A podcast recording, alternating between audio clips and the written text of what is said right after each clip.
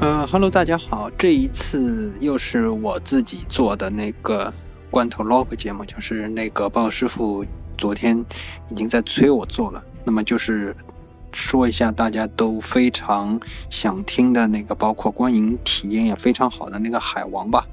就是水行侠。其实我自己个人的感觉啊、我已经看过了，我自己个人的感觉觉得就是温子仁他是一个非常年轻的导演。同时，他在少壮派当中也算是非常年轻的那个，所以呢，他愿意也毫无心理负担的，可以在电影这种媒介当中使用其他的表现手段，也就是电子游戏。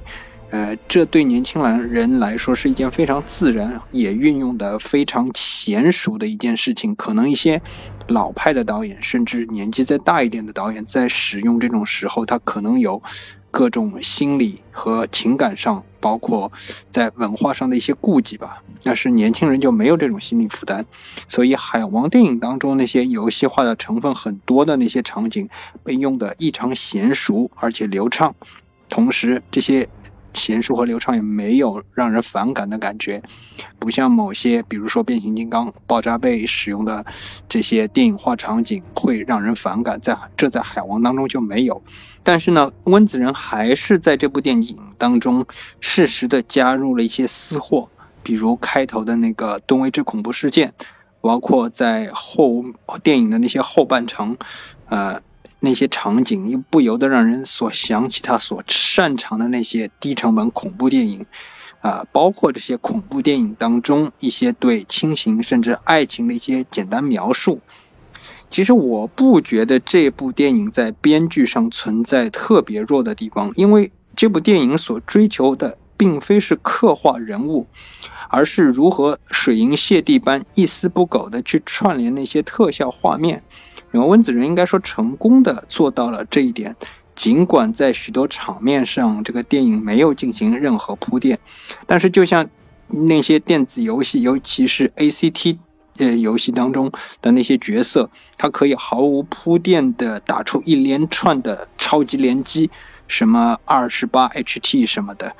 啊哎二十八 hit 联机之类的东西，你只要这个东西也没有铺垫的，这是一期一个大家都。呃，约定俗成的东西，你只要输入的足够迅速就可以了。嗯，这个海王呢，而且也和阿凡达一样，都是属于那种故事相对老套，那个应该说剧情也相对老套，但是特效画面足够绚丽的那一类电影。但是呢，由于时长的原因，《阿凡达》那个故事讲得更加完整。但是你想想看，这《阿凡达》这个影院版本有一百六十几分钟，《海王》如果要基本把故事讲得特别通顺，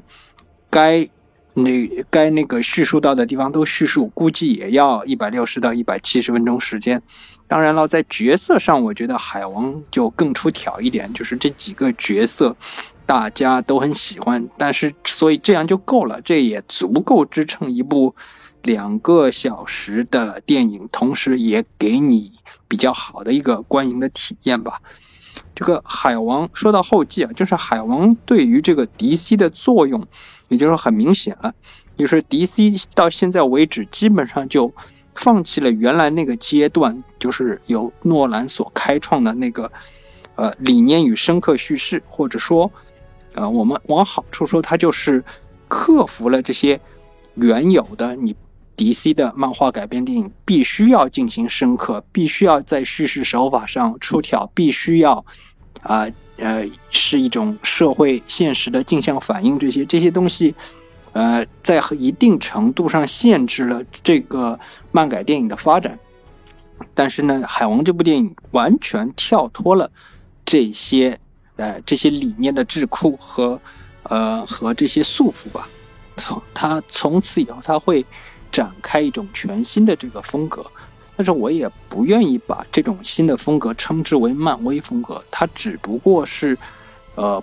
不一定再把原先的那种理念深刻或者说深刻叙事作为主要一头了。但是你如果看到海王最后一部分的话，最后一个场景就是大决战的一个场景，它还是存在着一些，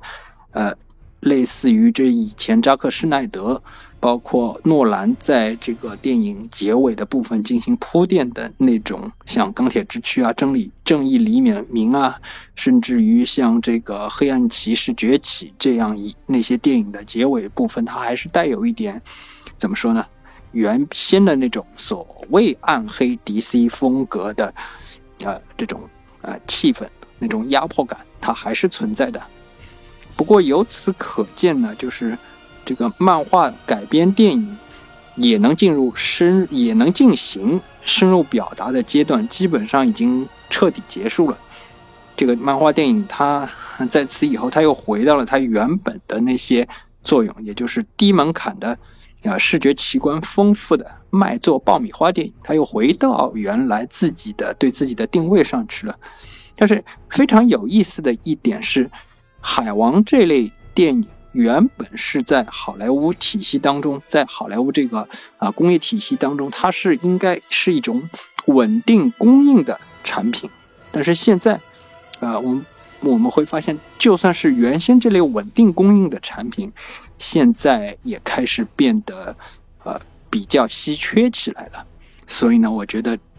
华纳甚至于好莱坞那些商业电影公司。呃，以盈利为目的的那个公司，它至少也必须要思考一下，为什么会发生这种状况？